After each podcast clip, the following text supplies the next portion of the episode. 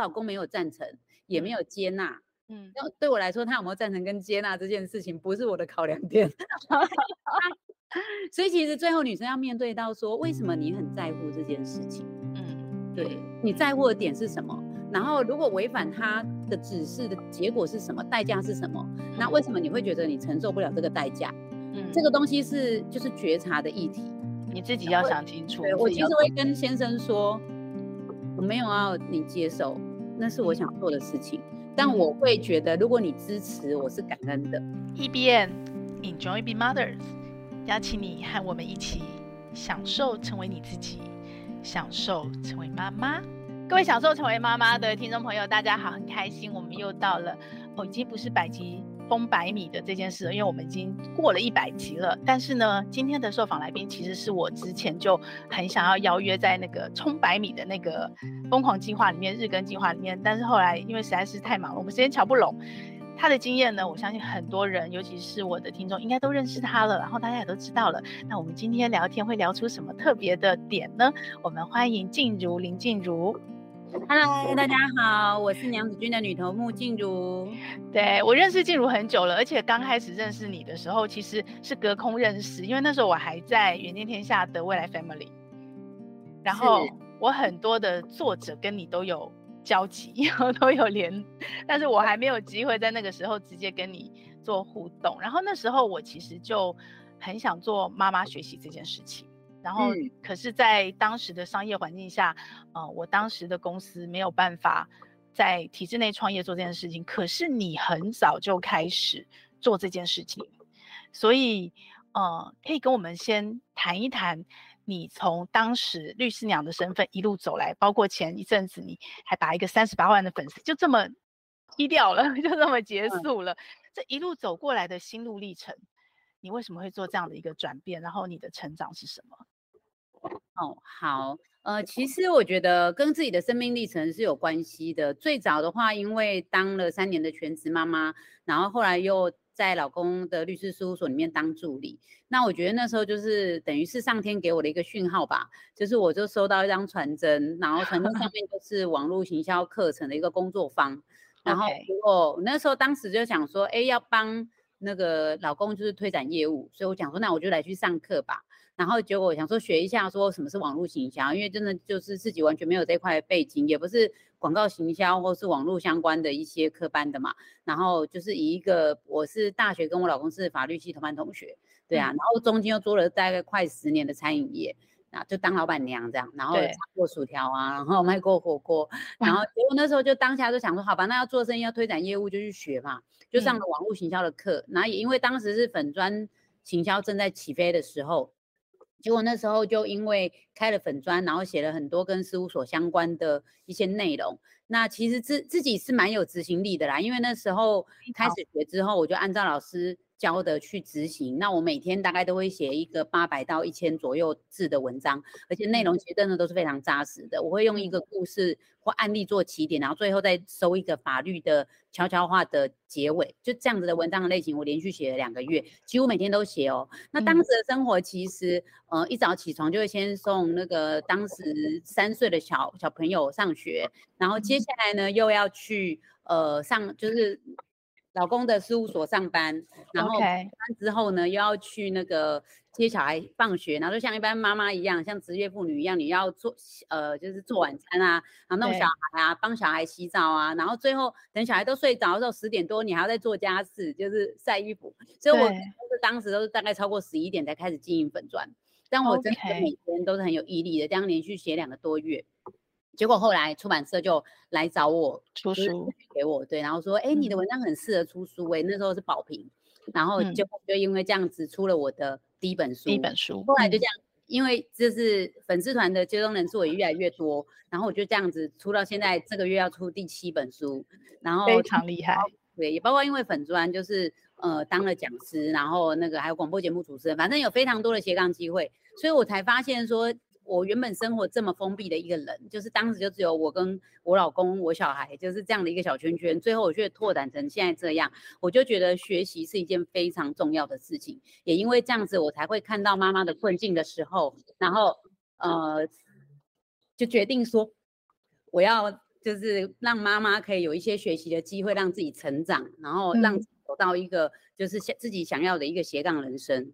嗯，其其实我那时候跟你聊天的时候，我觉得我最动容的是你，你这样听起来的确，你的一路转折都是在一个你持续学习，但是你学习前你并没有预期后面会发生什么事情的意外的状态下发展的，对吗？对，所以其实我到现在为止上过的课就是也无数了，嗯、然后有的也真的也蛮贵的，然后而且未来我还有一些已经报好名、付好钱的课，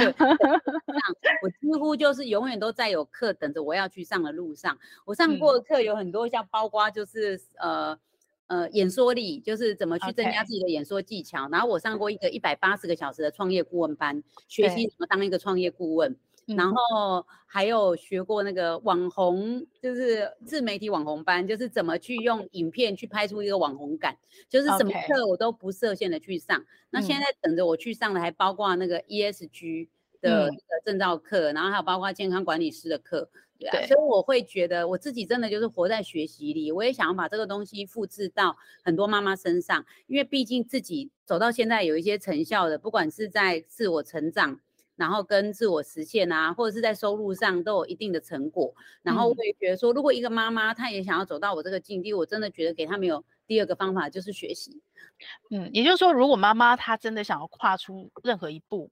脱离现在的一个不管是卡关，或者是想要更好的状态下，她不知道要做什么，其实对你的成功经验来讲是不用担心的。你只要知道你现在想学什么，你有兴趣学什么，你先跨出去学了再说，对吗？对对对，就是当然也不会就是漫无目的的啦。通常你会有一个想法说，这个东西对我现在的生涯，它的呃就是附加价值是什么？但是可能不会那么直接。譬如说像上 ESG，、嗯、就是乍听也会觉得好像跟自己的的现在累积太大的关系，因为它是减碳嘛，嗯、对不对？对对对。那是因为永续经营这个议题讲的是一个企业的。就是对社会友善跟公司治理上的一个你想要长长远经营的一个永续的概念，所以我自己上 ESG，其实当时的契机就是觉得我既然要让娘子军这个品牌成为一个妈妈学习成长的地方，那他如果这个品牌可以永续经营的话，从这些其他企业主上面得到的一些永续经营的概念，或许我也可以适当的放在自己的经营的平台里面。嗯嗯嗯，那。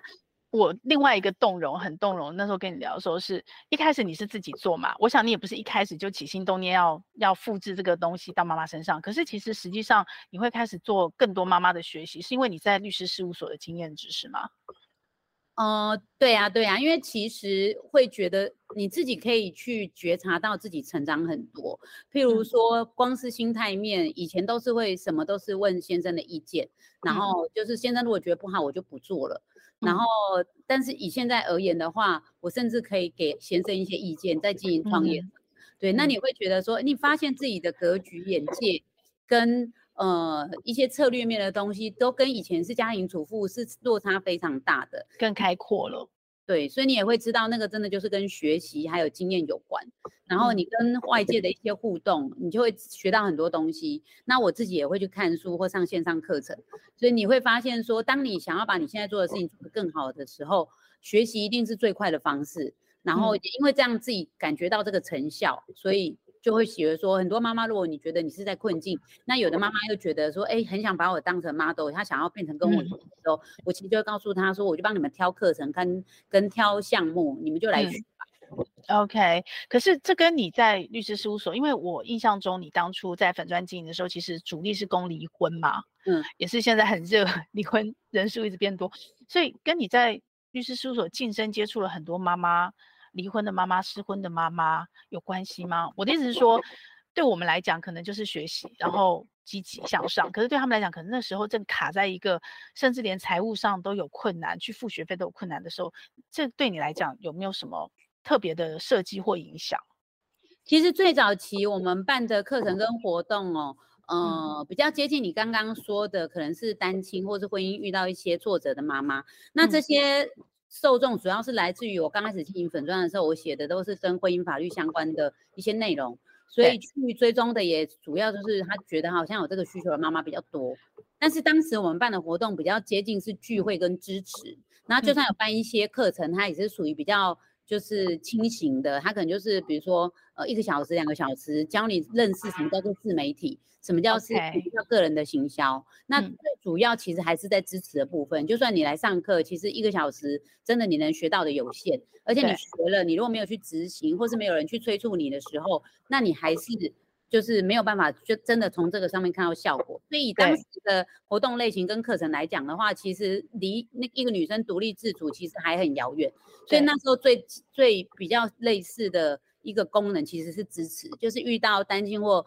呃婚姻状况好妈妈，我们只在这边让她找到伙伴，让她觉得有人在鼓励她。对，就是比较接近这样。但以到现在而言，这个历程当中，我就发现说。呃，其实当一个女生如果她真的已经婚姻遇到障碍，比如说她可能是全职妈妈，她老公突然要跟她离婚，她的经济突然失去支柱的时候，我们其实没有办法当下就帮到她的。以我当时的资源啦，跟我的模式，嗯、其实比如说你办一个聚会，或者是你上一个一一个小时五百块的课程，其实是没有办法去支持到她的。对啊，呃，没有办法去让她独立自主的，你只有办法在心理上给她温暖而已。所以当时的状态会让我想到说，其实她真的婚她的婚姻发生。困难的时候，我们真的没有办法当下给他急难的救助，这样，因为他可能需要一个月三五万去付那个房租，再加上自己的开销跟小孩的开销，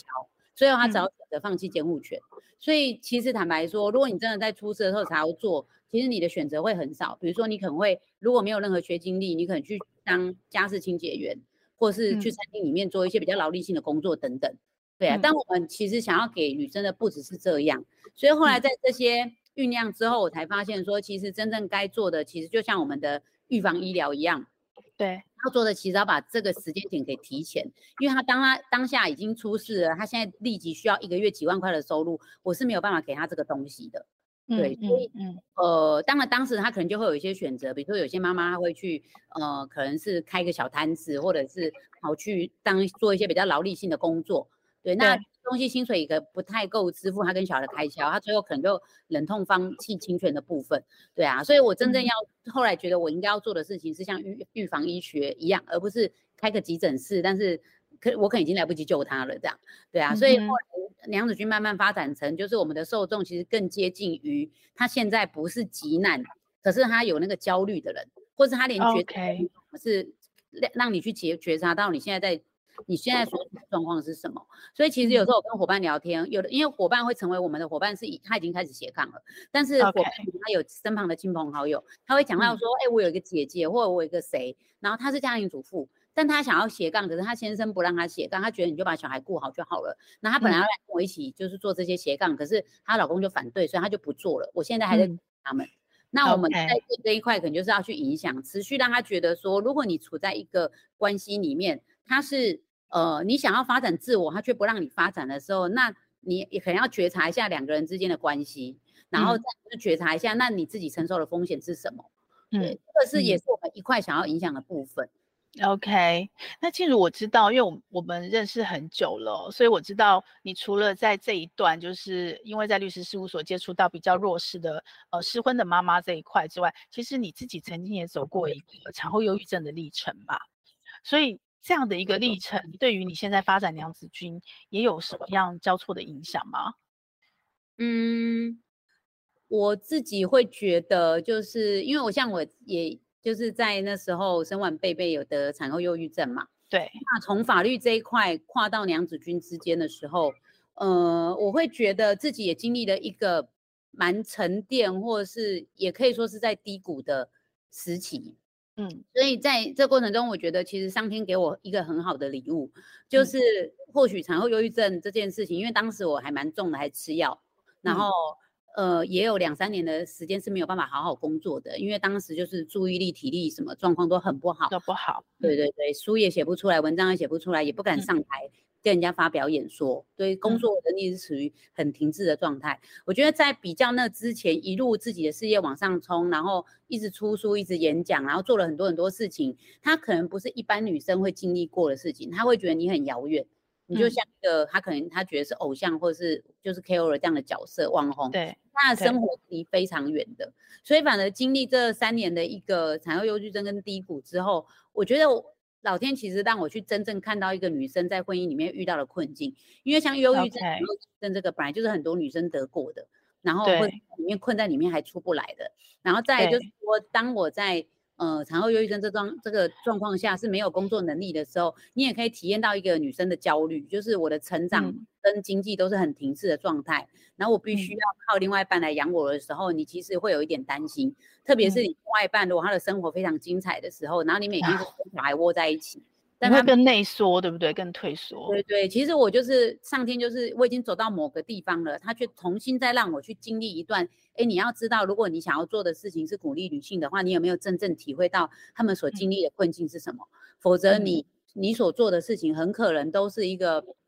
很天马行空，或是一个就是他们觉得不不够接地气，那不是他们做到的。你说叫他们说经营一个粉丝团，让自己。就是接业配赚钱，但他们就觉得我开了粉丝团也都没有人来按赞啊，我怎么可能 像接一个业配好几万块以上这样？对，对，所以其实我我后来才觉得说，走完这一段之后，我才发现，哎，我的确也因为我自己的努力跟运势，我得到某某个东西。嗯、但是呢，呃，如果我真的觉得我是要支持女性的话，你恐怕站在一个比较太太高空的地方，那不是他们能够，就他们觉得很像云端，那不是他们能够。的，那你真的能帮到的也很有限，你只是透过你的文字让他们觉得有一个慰藉，但他们人生没有太大的改变。那是我自己在那时候的体验。然后那三年，你真的让我体验到一个女生当她没有工作能力的经济焦虑的时候。所以走完这三年之后，其实娘子军在那之前就已经存在了，但是我一直有一搭一搭，就是开开课啊，然后办个聚会啊，也就这样过了。然后觉得自己就是在做女性平台，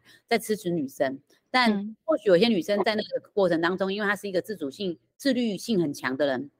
所以她或许也真的得到了一些鼓舞，然后她发展出自己很精彩的人生。但那个数量是少的，因为他们本身是自律性、自主性强的人，只是他们刚好到人生的地步，比如说离婚或者什么，然后呃，所以他在这边接到一个讯息，他决定说，我就是要试试看。可是大部分他们在呃多年的离开职场，然后对自己已经没有自信的女生，他们根本就没有任何勇气走出来，他也不知道走出来的勇气的方式是什么，所以。走完这三年之后，其实娘子军现在做的事情就会比较接地气。我们跟很多不同的平台跟创业项目去做合作，然后这些平台他们也会有很好的培训系统。那对妈妈最好的而言呢，就是因为妈妈最缺的就是那个呃精力、专业，然后还有企图心。嗯。所以，我们跟这些平台合作的时候，首先你你学这些斜斜杠项目，你不需要有任何专业的学经历背景，你不用是念念过会计、念过法律，或是你有很很厉害的一个专长，你有很强的后援系统，帮他们准备好了。对，但是呢，我们会现在教你，开始教你，只要你愿意学，你愿意努力复制我们的模式，嗯、你就是慢慢都会走向。你觉得起码相当的一个成功，这是在平台里面慢慢看到一些女生慢慢有结果，然后我觉得说这个才是真正走到一个真的你是接地气要去做一个妇女创业平台，真正有帮助到人家的地步。那其实在这个过程中，坦白说我自己真的是受到要就是很强力的去学习，因为以前真的就是在 KOL 的角色，你其实有某种的运势存在，就是。其实你发文，人家就不管怎么样就给你按赞啊，然后人家就觉得说啊，是你的脑粉就是怎么样都买啊。可是回到一个就是平凡主妇的角色的时候，你才是跟他们一样站在一个位置上是。那我现在要开始卖东西，或我现在要开始做某种斜杠的时候，我怎么让人家相信我的专业？怎么让人家看到我？怎么样要让人家愿意跟我成交？这个东西是我以前在当 KOL 我也不会的东西，然后重新再。呃，出发，然后再去经历这些东西的时候，我自己也是很深度的去学习。那同样的过程中，我也是就去上课啊，嗯、然后觉得好难的地方就是努力学，把它学会，然后去操作，嗯、去受挫折，然后最后当你真的把这些经验累积起来的时候，我面对每个妈妈，当他们遇到困境来找我，我们甚至有时候就是会一对一。以前当 KOL 也哪有在一对一啊？私讯我就有回就不错了，这样，所以会去跟一个粉丝一对一，但我现在会跟。我们的伙伴约出来见面，然后 OK，他的困境是什么？我可能花了两个小时去告诉你，你今天如果要走走向你想要的东西的时候，你得付出的努力跟牺牲跟代价是什么？这是跟以往就是完全不一样的东西。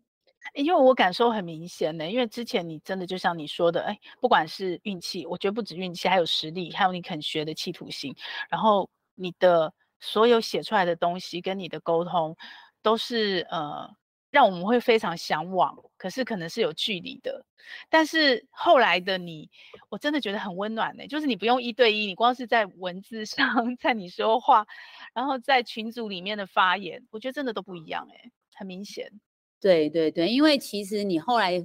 等于是接受现实啊。以前就是因为你拥有了某些别人没拥有的东西，然后你好像觉得。成功其实就是这样嘛，蛮简单的啊，不就这样就成功了吗？嗯、然后，但是当自己跌入谷底，在觉得无缘的时候，就是你才会发现说，他们真正面境面临的困境跟心态上的障碍是什么。嗯、那当你在跟他们讲话的时候，你就会知道说，从那个位置出发，你才有办法真正讲中他需要的东西。所以，我伙伴其实，比如说我前两天跟一个伙伴。谈完他事业要怎么发展之后，然后他就跟我讲说：“哦，我觉得我在你面前真的像脱光光了，你怎么都知道？”对啊。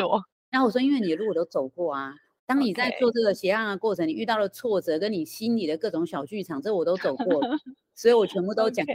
而已。那我也告诉你，我怎么把这个小剧场消灭掉，去看我想要的东西。”嗯嗯嗯，所以你那时候呃走出忧郁症也是因为学习嘛？就除了医疗正统医疗上面吃药之外，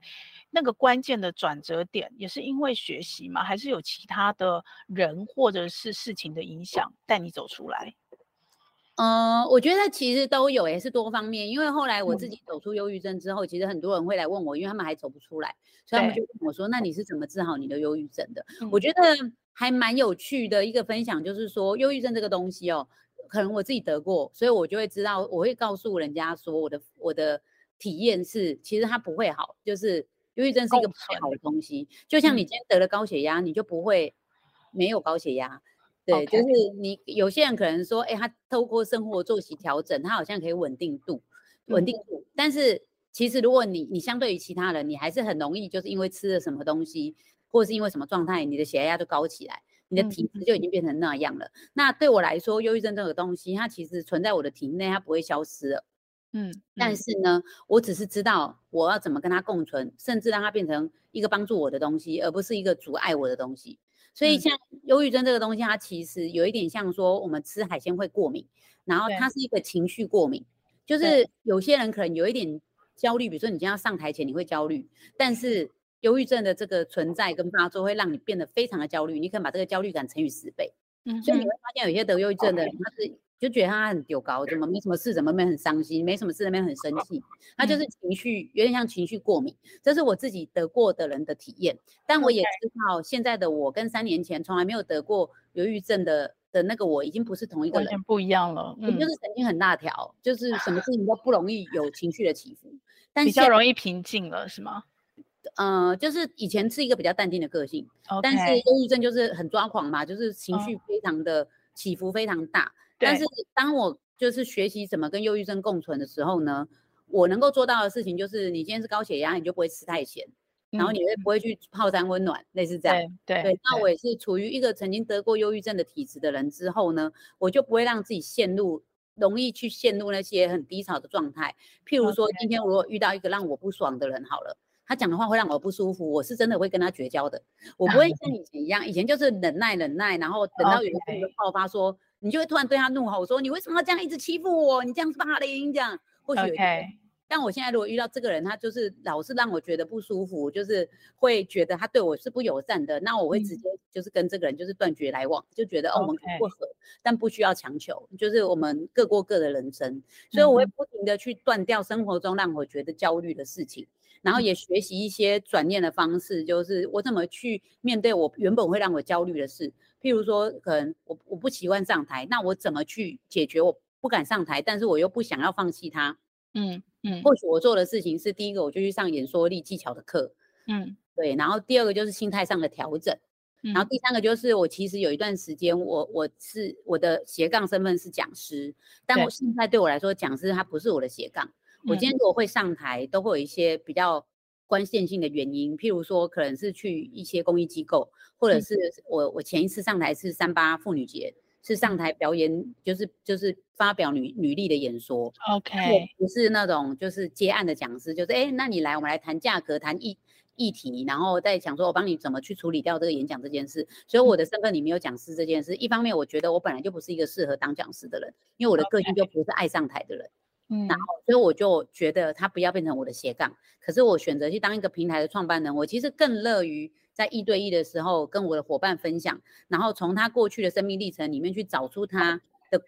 困境在哪里，然后告诉他你怎么走出这个困境，然后很乐于看到这个人在三年后他变成完全不一样的人，因为我今天跟他讲了这席话，这个一对一会比起我上台，我会觉得更加有成就感。所以我也是去选择选择一个让我的人生更好的东西。那当你的人生选择都是你觉得你有选择，而且你都选择让你更好的东西的时候，其实我觉得在忧郁症这件状况下，你就可以把它稳定的很好。OK。那当时其实也蛮多姐妹陪我聊天啦，散心也有，这也是一部分。但我觉得，即使现在没有人陪我散心聊天了，我已经可以一个人把自己的情绪做得很好。即使遇到什么大事情，也不太容易再去撼动我，让我觉得又陷入以前的那种体低。太棒了，嗯，等于你自己的复原力跟疗愈力，其实你有自己的一个很棒的基础了，很稳的基础了。嗯，对。OK，那我好喜欢看你在脸书 上写贝贝。嗯，你那可爱的小女儿，她跟哥哥的年龄其实有差一段嘛，就是差九岁，对对对，有点久。所以当初生女儿，再生女儿的时候，你是有挣扎吗？还是是一个意外，还是计划性的意外啊？不小心怀孕的。OK OK，所以产当时的产后忧郁跟你隔了那么久再当妈妈有有一点点关系吗？我想。呃，以科学面来讲，应该是有，就是说，因为当时年纪也比较大了，就是是比较辛苦，四十嘛，那生生儿子的时候是三十嘛，嗯，对，所以其实两边年纪差很多，然后再来就是说，呃，可能是当时也因为非常的忙碌，因为我就是在高峰的时候，粉丝的人数一直往上冲，案子接不完，然后效果、嗯、你要团购什么都效果很好，就是好像是要什么牌就拿什么牌。OK，下的时候就是突然怀孕了，然后我也自以为自己什么都可以扛下来。嗯，所以其实当下的状况是，呃，我就想说，反正我如果要外出的行程，我就小孩托给亲人照顾，那平常都我觉得也是 OK 的，结果其实弄一段时间，就发现自己的体力完全无法负荷，然后再加上说那时候又遇到我爸爸那时候得癌症，嗯嗯，对，然后后来我爸爸也过世了，这样，嗯、对，所以情谊经历那一段就让自己非常的辛苦，但我觉得说那也是上天好像给我的一个讯号。我从当下我才发现一件事情，就是我一直都是孤军奋战的，不管是在就是协助先生去推广业务的部分，或者是我自己在做我的个人品牌的部分，其实 KOL 很典型的就是孤军奋战。对，你今天如果你没有办法去拍照、作业配、写文案的时候，你就很难去有收入，然后你的事业就会停滞。那如果你今天突然有很大的一个杀伤力，比如说像有些人什么突然间就是呃失语啊，或者什么有各种状况的时候，那你就等于没有就不会有断的收入了，要人家给你给你就是人就人家来养你类似这种啊。其实其实那一次的失去工作能力让我就是哎，才在那个当下看清楚这件事哦。即使你再怎么会赚钱，你还是用你自己的力量跟时间在赚钱。对，但当你。自己时间不够，你生病或是你有状况的时候，你是没有办法赚钱的，你是要靠人家照顾你的。从、嗯、那时候我才出现了团队这个概念，才下定决心把娘子军做大。对对，其实它是两个层面，一个就是说你才会体察到女生需要的是什么，困境是什么，但另外一个层面就是我我才发现到我所有的事情都是靠我一个人做的，嗯、我没有团队，没有帮手，没有伙伴。嗯，所以，所以在那之后，那个其实我也看到 K 很多 KOL 也是这样，他就是自己，比如说你是 YouTuber，对，那你虽然有团队帮你剪影片，但是如果不是你这颗头，别人也不会买单。嗯、那这个境界，所以你知道很多人他会慢慢懂得去发展个个人的品牌跟公司就是这样。嗯、所以我觉得走到走到走完这个呃，就是这一次的经验，然后我也发现自己没有团队跟伙伴这件事情的时候，我才发现说不行，你一定要做平台。然后你要有团队有伙伴.你千万不能什么事情是你不可替代的。所以那时候其实我觉得有一个蛮蛮有趣的的经验，就是我当时因为恐慌症，我不敢上台。嗯，但有个演讲接了，我到前一天真的觉得不行不行，我们隔天真的上不了台。嗯、结果就因为我过去帮助的几个。女生就是鼓励他们走出自己的人生，说、嗯、他们就是都多少都有演讲的经验，嗯、因为他们人生也开始斜杠跟各种展开，嗯、所以当时就在三个小时的演讲里面，他们四四五个人吧，就接力。把那个对把他接力讲完，在前一天感觉然后也透过跟那个呃就是邀请单位的一个磋商，他们就愿意让我开完场，嗯、后面全部都让他们讲。OK OK。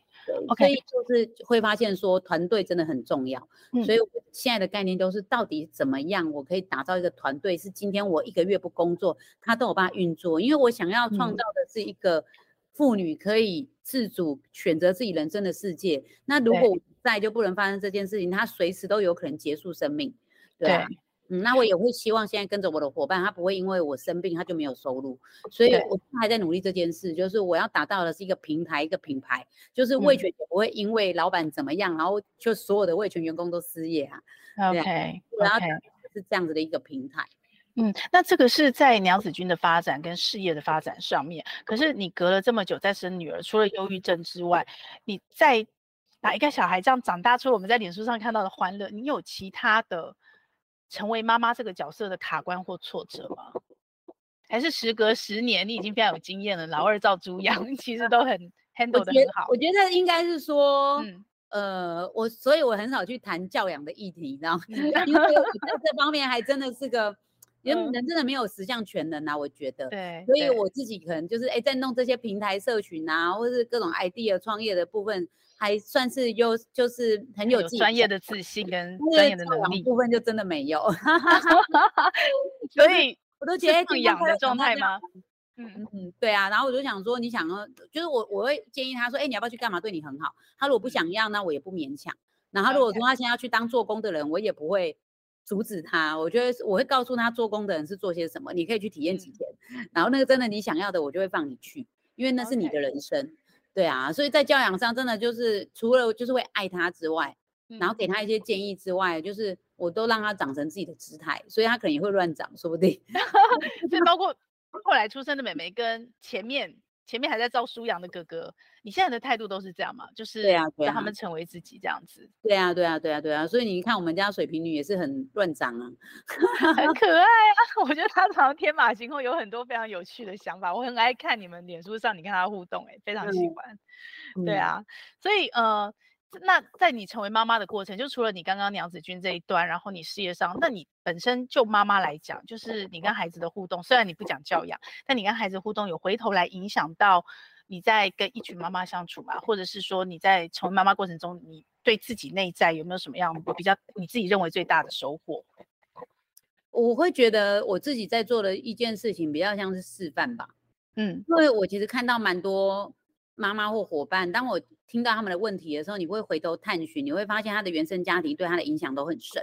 那因为我自己也是一样，我最早在当全职妈妈的时候，当时就是没有任何自己的主见，然后老公说什么就是什么，老公觉得不要就不要。当时状态的我，我现在回头去做检检视跟觉察，我觉得跟我的原生家庭也是有很大的关系。因为我妈妈就是一个这样的妈妈，她就会觉得女生就是靠男生赚钱就好，然后把家里顾好就好，然后也不要太多意见，然后事业也不重要这样。她她是这样的一个妈妈，那当时我在当全职妈妈的时候，我的确也是这样的一个概概念，嗯、所以我觉得说，其实真的原生家庭的影响很大。所以回归到我自己要给自己的孩子什么的时候，我其实会觉得，就是我我反而是想要当一个示范，就是你就是快乐、自信、做自己，然后友善别人，然后听自己的，听自己心的声音，嗯、然后你不要被传统观念说女生一定要主内或主外，然后说女生就不能有事业。或是我们假日就一定要什么什么，就是不要有一些社会给你的框架，嗯、然后但是你要知道说我的起心动念是好的，嗯、我们尽量就是在对自己也好的状况下，尽量可以去付出帮助别人，让别人的人生更好。那至于至于是用什么方式，你也可以是煮煮很好吃的菜也可以，然后你也可以是像我一样去弄一个平台，嗯、但是你只要是能够就是对得起自己的人生，那我我觉得你想干嘛就随便这样。你要去南极，就是破冰也可以。但但但我除了看你跟贝贝的互动之外，其实我自己在很深刻的一直在观察，其实你跟你老公，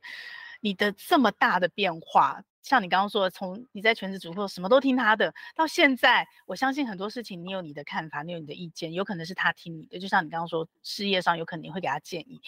我非常的好奇，你有什么样的智慧去转折这一段，因为你的改变，然后你们夫妻之间关系的改变。他完全接纳嘛？因为其实很多妈妈或很多女性在婚内的话，她自己的改变碰到的第一个撞墙跟冲突，其实就是跟先生的关系 会撞墙。哦，对呀，对呀，对呀，一定是的啊。其实我们在处理的本来就是这样的一个议题啊，嗯、娘子军。对啊，因为我今天没有去做女强人的妇女创业平台，然后大家一起一个人拿一百万来弄个什么？对对啊，我做的其实都是扶助这些没有资源的妈妈的一个平台，所以做起来当然也是格外辛苦，速度也会比较慢。嗯、但是这个就是我们真正很大要面对的一个议题嘛。那关于接纳的部分，你说要说我老公接纳的话，我觉得他可能比较倾向是无奈耶。我就是想做这些，他也觉得很无奈啊。那他已经阻挡了，我也没有要不做。那不然还能怎样？他总会拿刀架在我脖子上，叫我不准出去吧。嗯哼。对啊，所以你们不会因为这样冲突，对不对？他就是无奈的接纳跟妥协。常常，常常吗？哇，你好真实，太好了，喜欢。所以，所以我就是其实想要跟妈妈说啊，如果我今天有一个超级好的老公，他完全接纳我所有的事情，然后曾经祝福我说去吧，那、嗯、那我跟这些女生面对的议题还是不一样啊。OK，那事实上我就是跟你们一样啊，就是老公也会说。你干嘛去参加那个？你也知道，叉叉叉商会这样。呀呀呀呀呀！对，这是我卡住的地方。那你为什么不帮我弄事业？你要去帮人家弄事业，那是别人的事业。对，没错。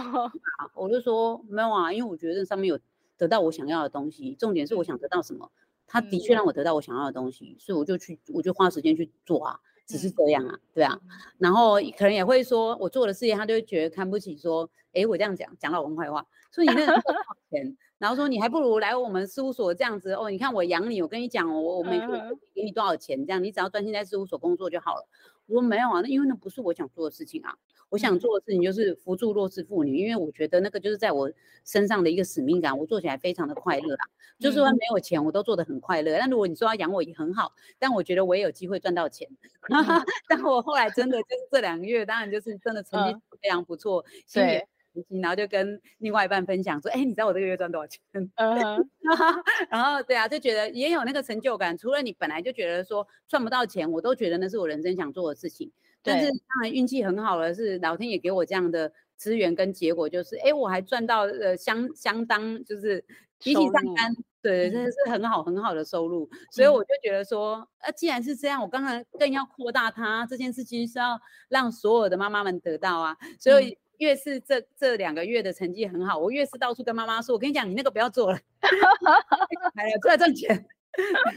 对啊，这个这个成绩应该比你当初孤军奋战说还要再更好，对不对？对，而且稳定。嗯，以前就像我讲的嘛，你可能一个业配没有接到，或者是你生病，你完全没有办法接业配的时候，嗯，那你就没有，因为没没有人可以代替你业配啊，你总不能把头披上去吧？嗯、而且你当时也会发现一件事，就是就算你今天在做这个业配的时候，在操作上，你今天把它完全委托给你的伙伴做，你就会发现做出来效果就是不好。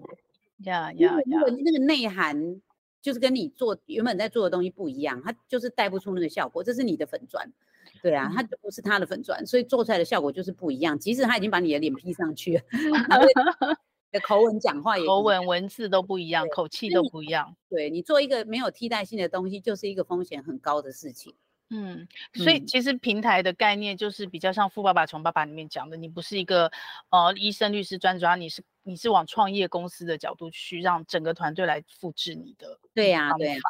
对，对。所以你老公现在这两天看到收入，还是处在那个无奈的状况吗？还是他已经明白了，他挡不了你就全力支持你？我，我觉得他现在的小剧场可能很难解释、欸，你等下一起访问他吧。有有有有，我准备要访问爸爸。对，但是其实坦白说，我自己从旁边慢慢的观察，包括你脸书一些日常的贴文，我是有感觉到，我不我不知道你是不是有意识这么做，就是你其实常常把舞台让给你老公、欸，哎，就是即使是在你的舞台，嗯嗯嗯，真的，尤其是回到家庭，我我自己有观察到，但。我我自己觉得这是一种智慧，就是夫妻之间的 进退。两个人有点可爱，就是我想给 他一点安全感吧，真的哈、哦。对，我觉得有些地方你近一点，然后尤其你在娘子军这边近多一点的时候，我就发现，哎，你家庭的贴文你就会退退一点。对，好啦，好像好像是有可能有，真的潜意识上来讲的话，嗯、希望他有点安全感，这样，嗯、就是他可能不会觉得说，哦，我这样飞走了。这样，那他可能因为我觉得男生有时候还是会觉得，哦，他很怕你，就是好像没有在他的这个视线之下，然后他，嗯、我觉得他们其实也会有没有安全感，嗯、对，然后我就告诉他说，就是事业归事业，那就是我喜欢做的事情。对啊，但对我来说，家庭是很重要的。我没有说就是要把家庭丢掉，只是当然时间上有时候常常要去做抉择。像我这个就是一天去上课，一天去找伙伴，然后我就尽量赶快说，哎，我们等一下晚上出去吃饭什么的，就是然后打个卡什么，让他觉得说，哎，我心是在家庭的，我只是在很努力做我觉得我想做的事情，这样。所以真的嘛，有意识无意识的，你还是会去平衡一下，对不对？就是这个部分其实是站在对方的立场为对方想，因为其实我也从其他伙伴身上得到这样的讯号，就是当他们开始发展的时候，他们的另外一半会开始想要拉，然后会批判，但我觉得终究去回归说，因为我也很喜欢看一些心理相关的书，所以我就觉得说，其实你会知道他们是没有安全感。对，对啊，否则你多赚一些钱，对家里是好事啊，生活品质可以更好啊。嗯嗯，对啊，所以多了一些理解，反而就比较有那个空间去缓冲了，对不对？对，然后你就会，就是你先做好，免得到时候大家来吵架嘛。嗯嗯，就是你可能都忙你的，然后他就觉得说你现在就是只想发展事业，但不会啊，我们就拨一说时拨一些时间陪陪他，然后跟他聊聊聊聊一些事情，让他觉得说，哎，你也是有花时间去跟他。就是在建立一个家庭，经营一个家庭。其实换换过来，我觉得好像以前男生的角色，男生如果你都在外面拼事业，然后你家庭都不顾，有一天其实女生在家里她也会有怨言，也会出问题。对，对，所以其实这又回到你刚刚前面讲的原点了，就是不要等到发生问题再来吵，可能你尽可能先做预防的动作，对吗？嗯。对对对，我觉得就是将心比心，因为很多男生其实他在冲事业的时候，女生如果跟他说，哎，你都不在家里陪小孩，你不帮忙什么的时候，男生有时候会反动说，啊，我都已经负责把钱赚来，让你没有忧，没有那些忧虑了，我不是靠腰什么这样。其实他们很多女生遇到的是这个状况，他男生对他的态度就是，如果女主内玩男主外的时候，就会出现这种男生很常见的一个。的行为模式，嗯嗯、那我觉得说，其实到外也一样。今天我们花了很多时间在外面的时候，一样，同样男生是觉得我今天是跟你组织家庭、欸，哎，组织家庭两个人就是合伙人。那你今天在顾你的事业，你不顾我们这个事业的时候，他也会觉得说，那我不知道我我选择跟你共同经营这个家庭这个事业意义到底在哪里？对呀、啊，对呀、啊，对呀、啊。所以我们真的就是要互互换位置去思考到这件事情，这样。OK，所以这样一路走过来，我相信你应该是没有后悔，对吧？所有的选择重新再来，你还是会怎么选？呃，就是后悔没有早点开始。所以即使那个忧郁症的过程，那段那么痛苦的过程，重新再来，你还是会在那真是必要一次，必要的。那真的是就很像，比如说你今天是一个千金大小姐，然后你出去外面，就是就算你要跟大家大家讲什么好的事情，你都根本就不知道人家，就人家说饱汉不知饿汉饥嘛。对，开粉专就连接不到，你都不知道人家开粉专根本就没有流量，没有赞，然后专赚钱的，然后变成三十几万的网红，你讲那个就是就是画大饼给人家，对吧？对，还在这过程中体验到这件事情。嗯，好，那除了娘子军这边很明确的成就感，让一路走来的历程，当妈妈呢？当妈妈，你享受成为妈妈的最最享受的一个点在哪里？我觉得他们就是很可爱啊 就是像我们脸书看到的嘛。对啊，讲话有时候很机车。然后我们老二啦，老大不会，老大老大很善良，然后老二就是常常讲一些让你那个什么。吹接不下话的那种，会翻白眼啊，翻白眼的，一天到晚要讲啊，然后，然后有时候又突然反过来那边抱着你说，嗯，我好爱你哦，他也很甜呢，他。对啊，那你就会再也是翻个白眼，想说你怎么办这样做两种人？对啊，那那个 过程就是真的是蛮蛮好的一个体验呐。嗯嗯，那那你。你自己如果说给其他的你娘子军的伙伴，或者是娘子军以外的很多妈妈还还没有缘分，还来不及接触你们的，假设要送给她一句话，你这样一路走过来，她要享受成为妈妈，你会送给她哪哪样一句关键的话？你会怎么提醒他们或分享鼓励给他们什么事情？享受成为妈妈吗？嗯，不一定是快乐哦，因为因为那是天性哎、欸。啊、哦，真的吗？你觉得这是没办法后天？因为我们的女生从荷尔蒙跟那个体质开始就是有那个母性啊。哦、我觉得享受成为妈妈这件事是天性。对对，我我是想要让她享受斜杠哎、欸。没问题呀、啊，那你来一下吧。你可以 定义啊，当妈妈很久了。好，你说什么？我说就像我对若云也是这样子啊。我也在斜杠啊。对啊对啊，我就我就会说，享享受妈妈这种事情不用教。还是享受斜杠吧. 斜杠多好。OK，有有有有，我非常感谢，真的就是你不止一路，你你刚刚说的示范，不止示范给你小孩看，示范给娘子军的伙伴看，其实娘子军以外的，像我这种游离分子，对啊，我也不会受到你的示范。更自在的去去享受斜杠这件事情。然后跟另外一半之间，如果有一些想法不同的地方，我觉得就去接纳不同啊，你不用要他接受你，就像我我对我先生，我没有要你接受我是对的，甚至没有要你支持我。对啊，就是我就是一直在支持女生，就是这样，因为我们的议题是一样的。我老公没有赞成，也没有接纳。嗯，那对我来说，他有没有赞成跟接纳这件事情，不是我的考量点。所以其实最后女生要面对到说，为什么你很在乎这件事情？嗯。对，你在乎的点是什么？嗯、然后如果违反他的指示的结果是什么？代价是什么？嗯、那为什么你会觉得你承受不了这个代价？嗯，这个东西是就是觉察的议题，你自己要想清楚。我其实会跟先生说，我没有要你接受，那是我想做的事情。嗯、但我会觉得，如果你支持，我是感恩的。嗯、那我有点情绪勒索啦，我会跟他讲说，你 去过去二十年。嗯，因为我刚我年跟我老公很年轻，那男女朋友的时候就一起创业了。对，当毕业二十三岁的时候，我就跟他一起创业到现在了。对，过去二十年，你没有一个创业我不支持，不管看好不看好，赚钱不赚钱，有没有赔钱，我通通都支持。只有一句话，因为那是你想做的事情，我只想问，现在我我想做的事情，你支不支持？嗯哼，嗯哼，他是没回啦，但是他就自己就会，他心里应该小剧场会死。天哪，这完全不是我二十年前认识的林静茹，她怎么变这样？但我人本来就会因为环境跟你接触到发生的事情有变化。对但我觉得那个真正的突破是你愿不愿意去面对，你已经不是当年那个就是可以就是在家都不出门的你了。嗯，对啊，是你还是那个你是 OK 的。如果你觉得不出门都 OK，那个你是 OK 的，那就没有问题。但是如果你已经对这个东西是有反动的，你为什么不去突破它？突破会发生什么事？我们可以冒险看看呐、啊，那当然很多人就会担心说，啊，老公会不会跟我离婚什么？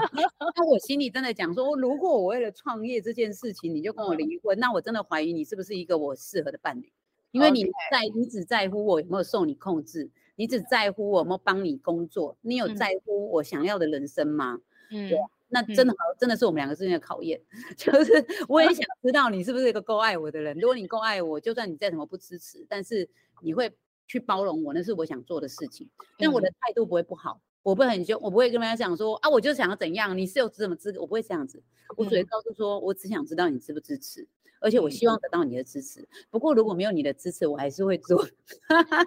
是，应该是说你内在是很坚定的选择了，但是其实我看到的是你外在的沟通这个部分，我觉得是智慧，哎，就是同样的一件事情，会因为你沟通的方式不同，然后会有完全不同的结果。